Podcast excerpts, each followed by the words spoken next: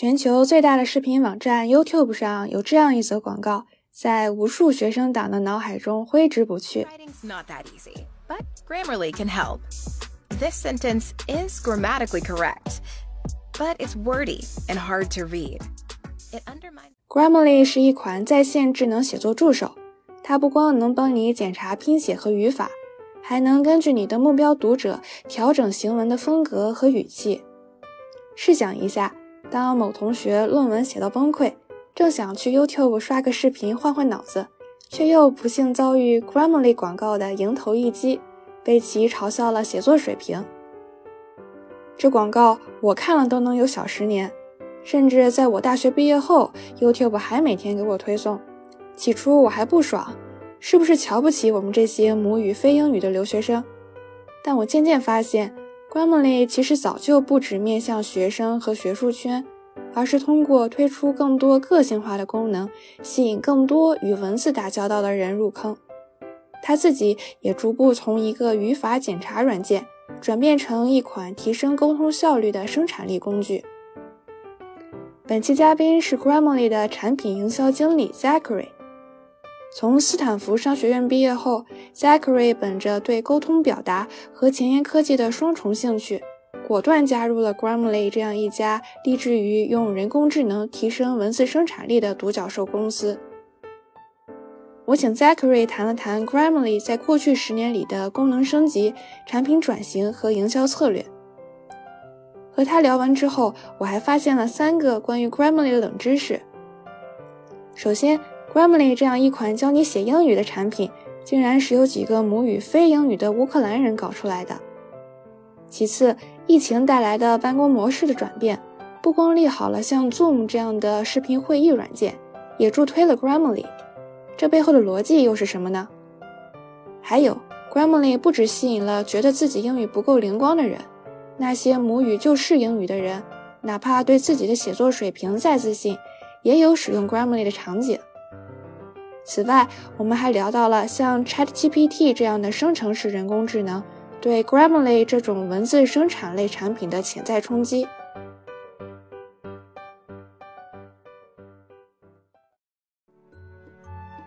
This is Dedicated, a show where people share about what they are dedicated to.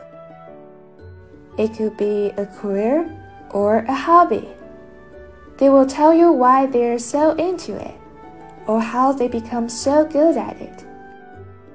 I'm your host, Lulu, and making these conversations happen is what I am dedicated to. You can also tell me what you are dedicated to.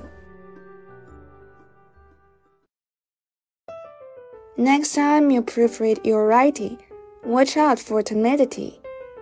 Anything that sounds vague, indirect, or hesitant, unless you truly mean it. As much of our communications have gone digital across text, emails, and online share docs, it's even more crucial to know how to add sparkle to what we write so that the readers will jump up and implement what we suggest. This also raises the bar for online writing assistance. Besides catching tempo, those smart ones can even help tweak the tone of our writing, depending on whether we like to sound approachable or professional. In this episode, Lulu talks with Zachary, a product marketing manager at Grammarly who shares how Grammarly has gone beyond college essay checking and aspire to help everybody with their everyday writing. As generative AI like ChatGPT eclipses almost everything in the productivity space, could Grammarly still find its niche?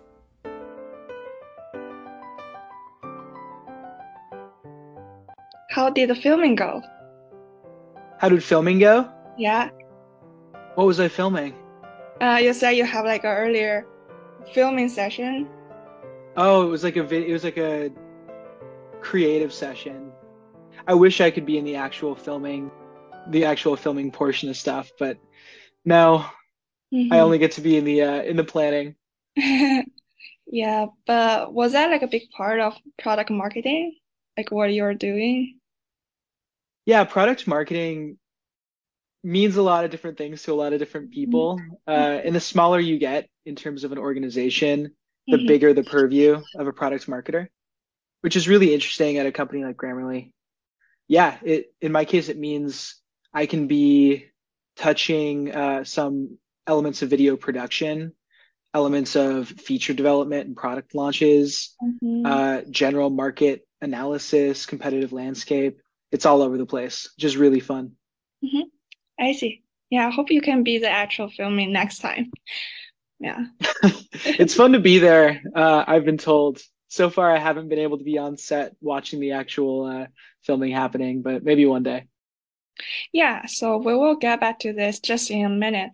And just to give our listeners a little bit of background here. So today we have Zachary, and he's a product marketing manager at Grammarly, which is a popular online writing assistant. So I knew Grammarly from YouTube because I started seeing YouTube ads when I was in college, which kind of makes sense because back then I was a student and I was an international student who might have problem with writing or grammar. So it makes sense to market to me like a grammar checker. But I keep seeing this ad many years after I graduated. I was kind of like pissed at the point because I was like, how awful do you think my writing could be? But after watching like different versions of Grammarly says, I noticed it is actually um, sending like a different message. So it's not just for students or non-native English, non-native English speakers.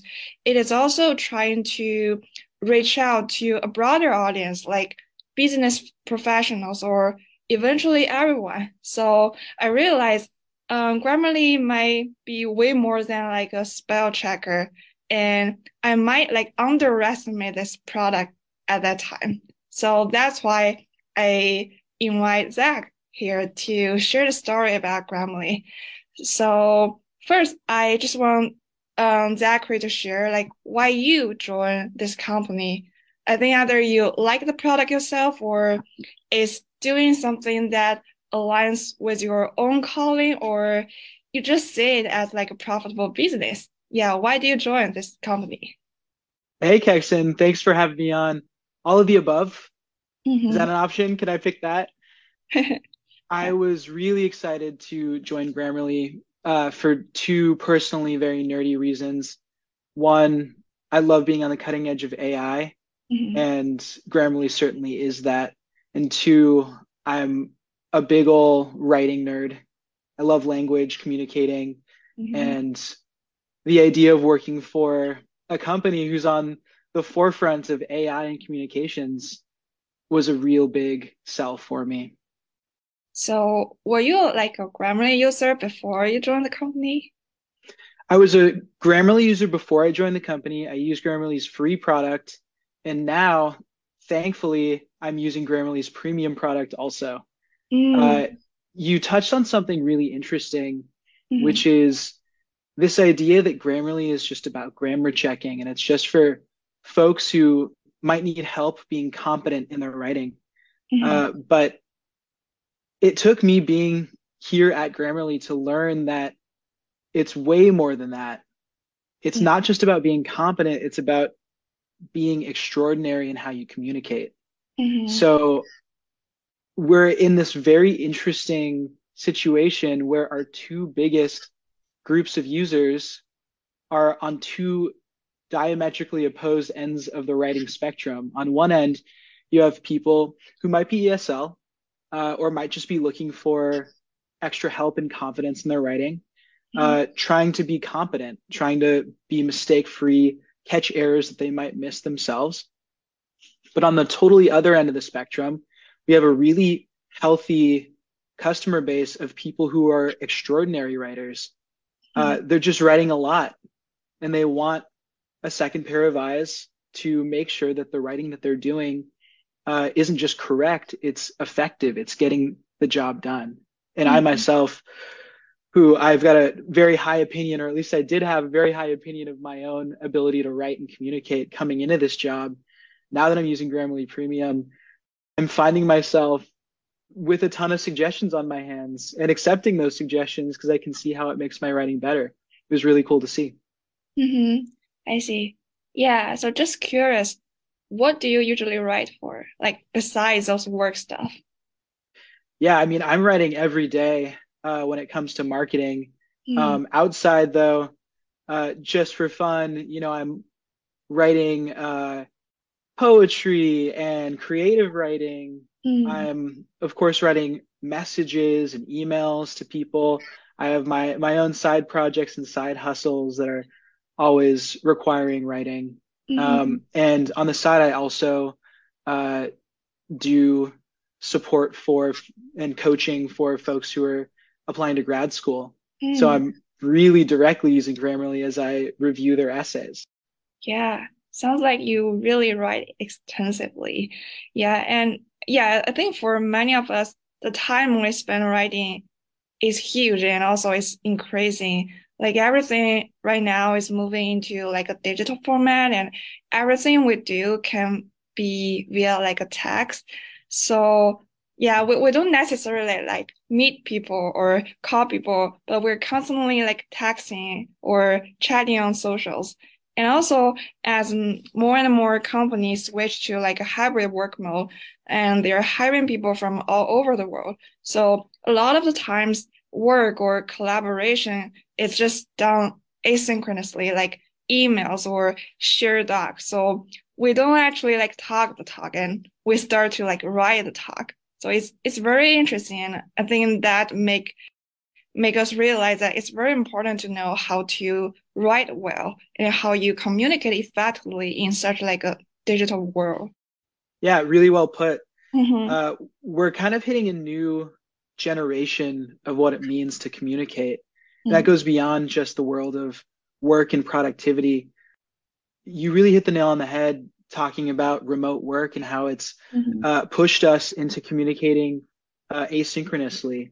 It's Mhm. why Slack is has been gaining so much uh, usership Yeah. for the last however many years it's been around. Mhm. Um, and it's why Grammarly was booming uh, through COVID as people started working remotely. That extra help uh, that Grammarly could provide in smoothing out that asynchronous or remote communication was huge. Mhm. I see. That's interesting. So that's how Grammarly like got a boost. But do you know like how this product got started? Like how the founders came up with this idea of a writing assistant? Yeah, our founders way back earlier than most people realize in 2009 Mm. uh, our founders max alex and dima uh, were coming off of an earlier business they'd started which was a, a different writing business uh, but through that experience they realized how how how important it is to be able to communicate effectively and the flip side of that how debilitating it can be when uh, your writing might lack quality Mhm. so they came up with this thing called Grammarly, which was this paid only service that gave you that extra peace of mind that your writing was correct and mistake free. Mhm. And it grew and it grew and it grew. And then in 2015, that's when, you know, we popped the fire hydrant. That's when the rocket ship took off because we made Grammarly free. We put all the correctness stuff, uh, Mm. the idea that you can be mistake free, into a free plan for people. And then we kept the uh, stuff that allows you to be uh, extraordinary in your communication Mhm. behind a paywall, and that w- that became our premium plan. Hmm. And that's when we started to see uh, growth into the millions and millions, and now we've got something like 30 million active users, which is pretty cool. Mhm. And just one fun fact I found when I'm doing research about Grammarly. So the founders are from Ukraine, right? So they're like Mhm. non-native English speaker. Yeah, they, I mean, they brought a level of authenticity to the experience that I think not everyone could. Mhm. Yeah, so what is your role at Grammarly exactly?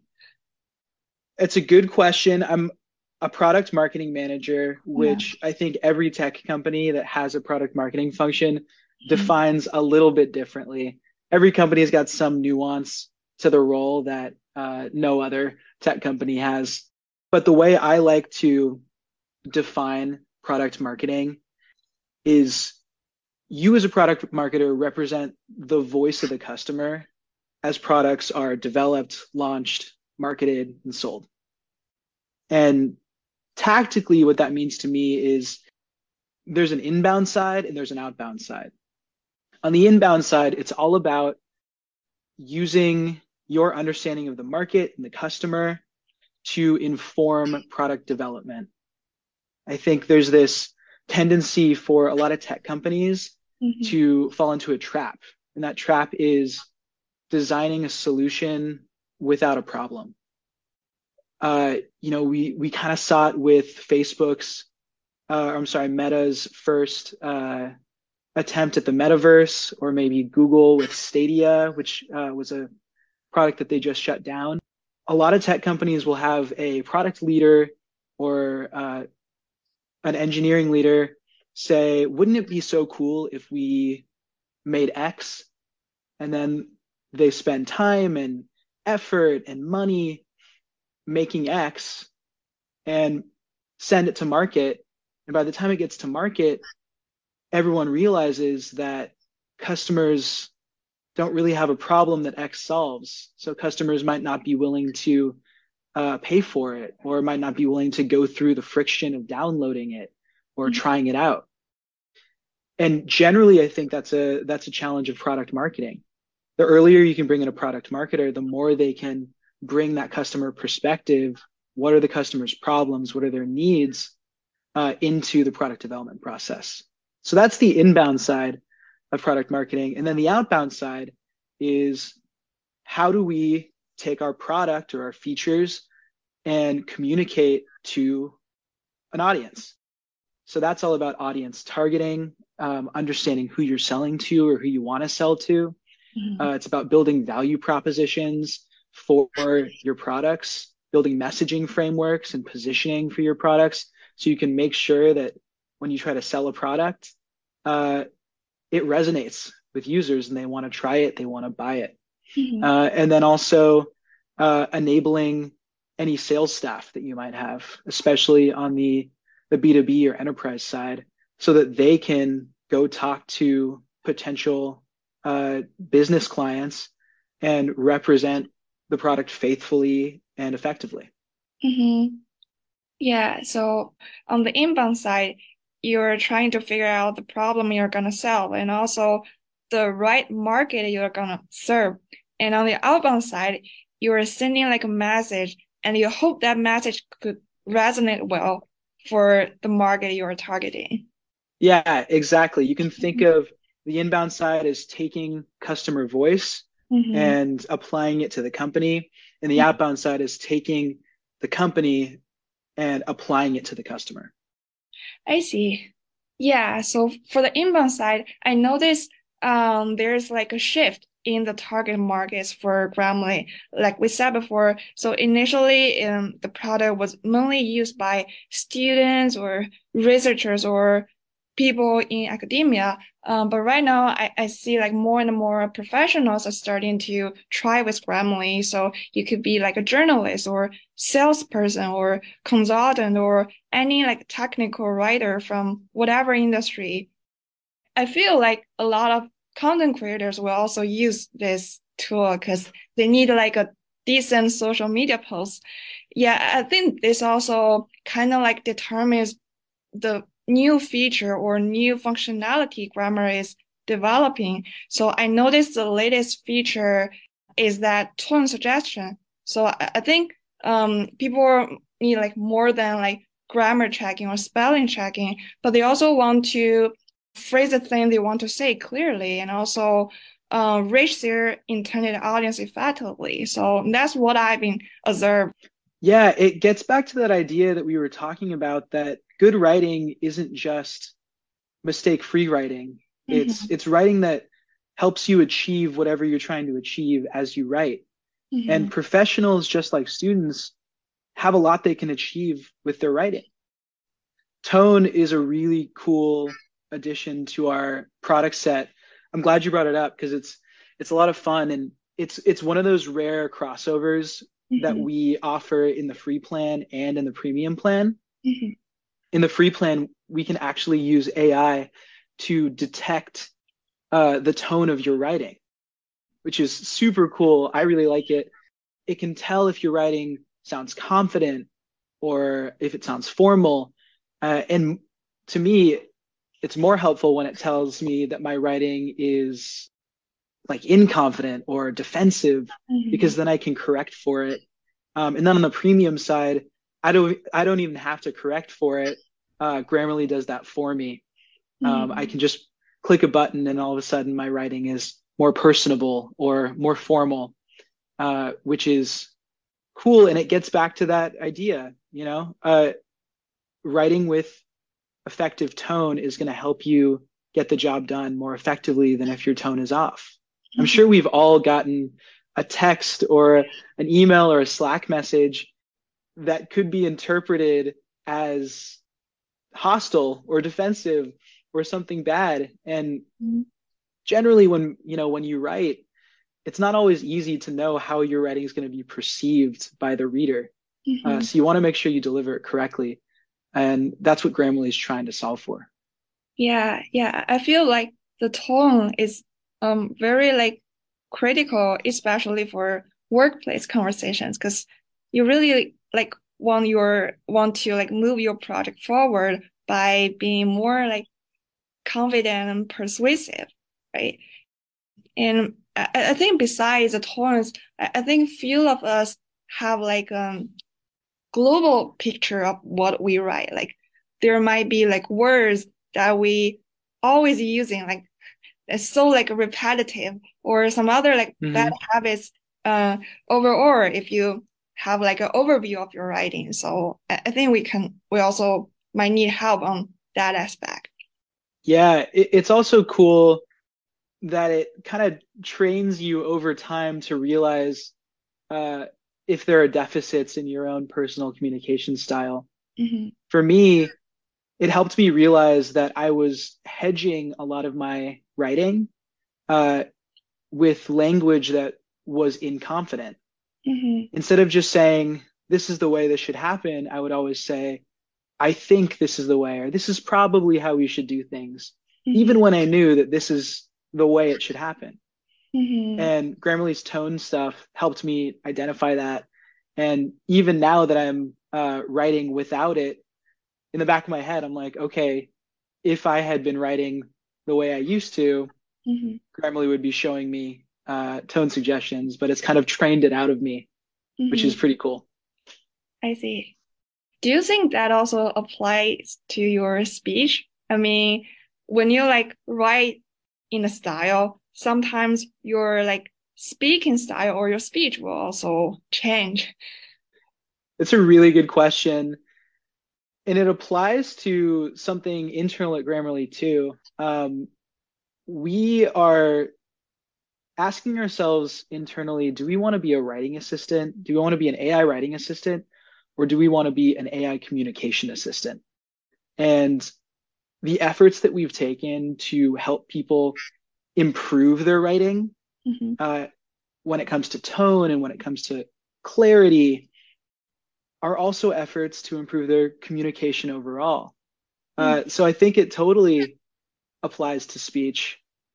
It's a really cool thought that I haven't uh, considered before. Hmm.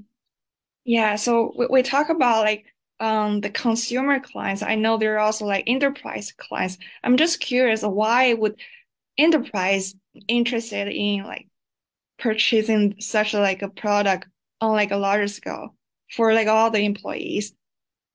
To me, enterprise should be most interested in it out mm-hmm. of out of everyone, which is kind of funny. On one hand, you have the fact that productivity is lost mm. when bad communication is rampant in an organization or on a team. You can mm. imagine if communication isn't super tight, you're sacrificing time uh, and understanding as you need to correct stuff. And especially for organizations and teams that really have to deal with a high volume of writing. So you can imagine like uh, publications or content creators, mm. uh, marketing organizations uh, that are always relying on good writing. But you can also think about uh, like product development, mm-hmm. which takes a lot of cross team communication. You think about like a sales organization or a customer support organization that's talking to external clients or customers where the stakes are high. If you communicate incorrectly, you might seem unprofessional. If you communicate with a bad tone, you might lose a client. Mm. It's really hmm. important stuff. And then Grammarly does this extra thing, which is cool for enterprises, which is uh, we add features on top that are team specific features, like a collective style guide. If you want to standardize your your language across your whole team, mm. which I think we've all been in a situation at work or even at school where one person wants to say something one way and one person wants to say something a different way. Mm. Now you can just standardize it, which is pretty cool. I see. Yeah, I feel Grammarly can be like a very cool plugin for those collaboration tools. So when like many people collaborate on a same doc, you want the voice to be uniform, to be consistent. Yeah, exactly. Mm-hmm. And this is, by the way, everything that I do every day from a product marketing standpoint. Mm-hmm. It's always about, like we were talking about, thinking about what problems Grammarly is solving for our users and what problems we can solve if we if we try to build something.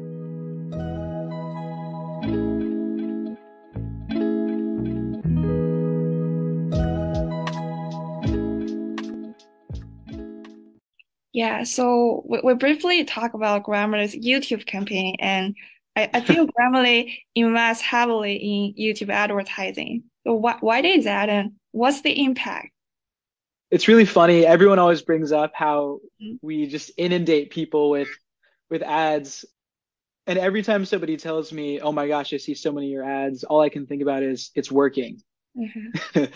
i am i'm pretty fortunate as a product marketer to be marketing something unique in a product that is free. I don't have to convince people at first to buy anything mm-hmm. and it adds clear value. I think everyone can understand the value of uh, writing and communicating mistake free Mm-hmm. So the main challenge of trying to acquire customers is making sure they know that Grammarly offers free error correction and you can upgrade to uh, extraordinary writing. And the best way to uh, communicate that we found is through video.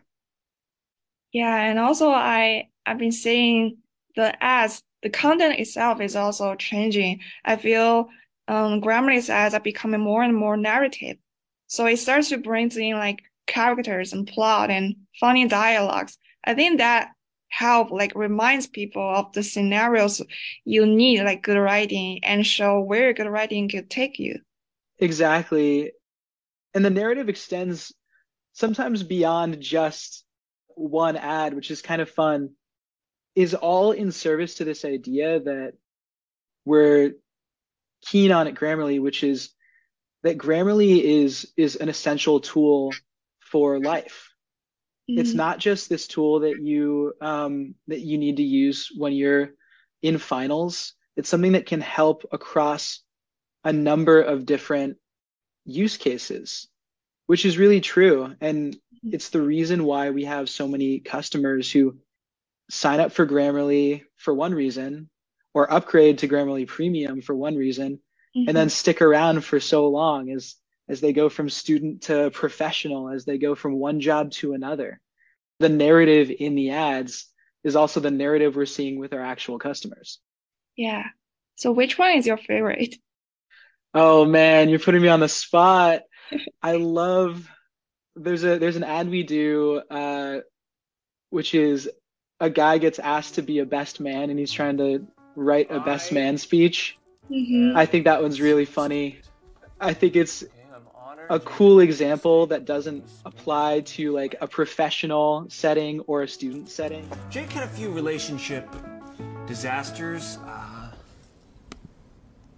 Jake had a series of relationship mishaps. It really does showcase uh, Grammarly's unique value in helping you take that communication from competent to really great.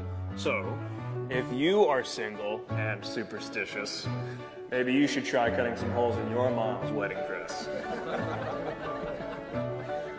because Jake told me himself that he feels like the luckiest guy in the world To have met. Eva. Yeah, and how about like other channels like TikTok or Facebook? Does Grammarly invest in those like as heavy as well? We definitely invest all over the place. Uh, YouTube is always the one that people talk to me about. It's the one that they see the most generally.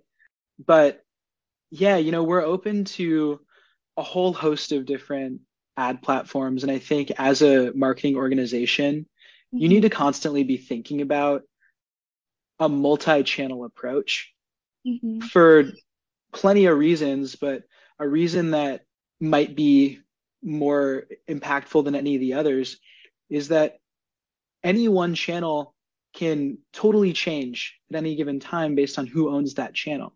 You know, if Google wants to change uh, the algorithm for how uh, YouTube shows certain ads, it might totally massively impact our business if that's the only channel we use. Yeah. So having multiple channels helps us hedge a little bit. And the Mhm. other piece is efficient ad spend. It doesn't always make sense just to dump all your money into the most efficient channel because at some point you're going to see uh, diminishing returns. At some point, you know, uh, it costs a little bit more per marginal user acquired on YouTube than it might uh, if we go try to spend on TikTok or on Facebook or on Instagram. Yeah, yeah. I feel doing marketing is like it's just it sounds very similar to investing in stocks.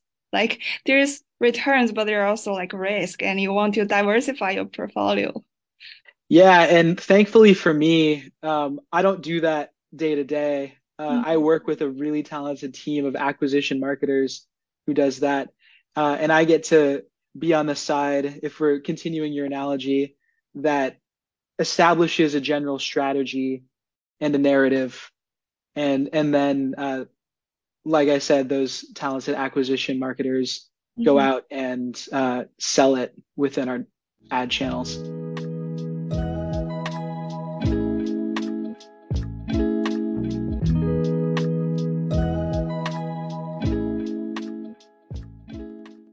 Yeah, and I I also want to talk about like Grammarly's take on artificial intelligence because you know AI has been all the rage these days, and especially in the productivity space, and it's already like the power powerhouse for many existing productivity focused software, and of course Grammarly is also AI assisted, but right now there's like other players out there. They go even further, like OpenAI like their ChatGPT could just write you like a paragraph from scratch, which totally blows our minds and also raise the bar there. So do you think it's something like like a code red for other companies, or what do you think would be Grammarly's edge or niche in this space?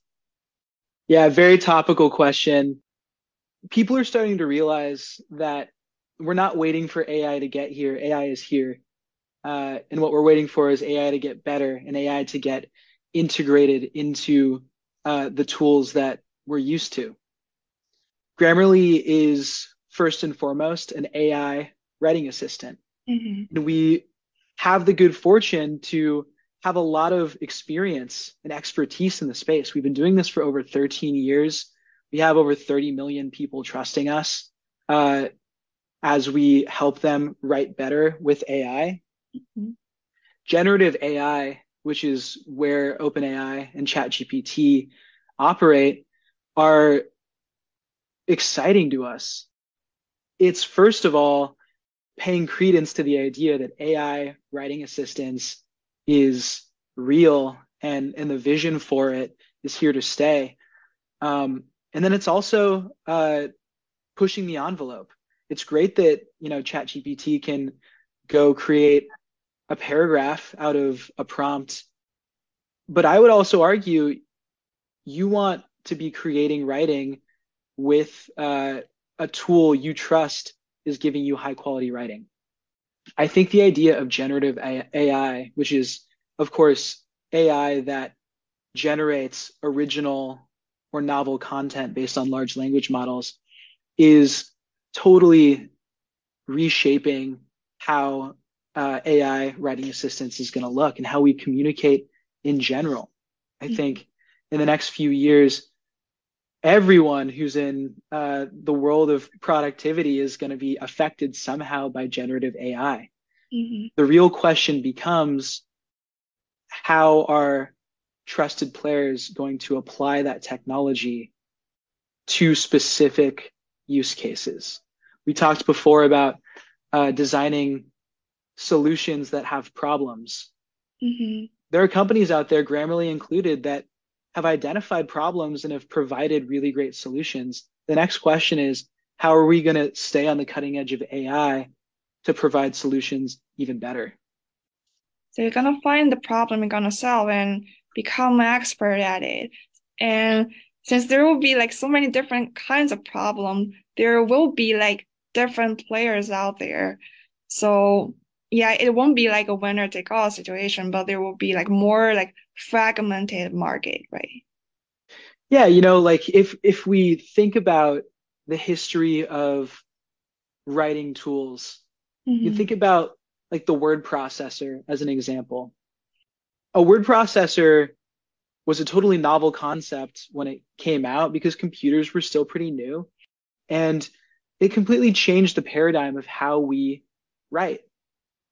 And now, all these years later, AI and generative AI are relatively new, and generated writing, AI writing assistants, uh, these are also totally changing the paradigm of how we write. Hey, thank you for listening. If you like our episodes, subscribe to Dedicated on Apple Podcasts, Spotify, or wherever you're listening right now. If you want to follow us on socials, you can find us at Dedicated FM on Twitter and Instagram. If you want to contact us, our email is dedicatedfm2022 at gmail.com. I hope you enjoy.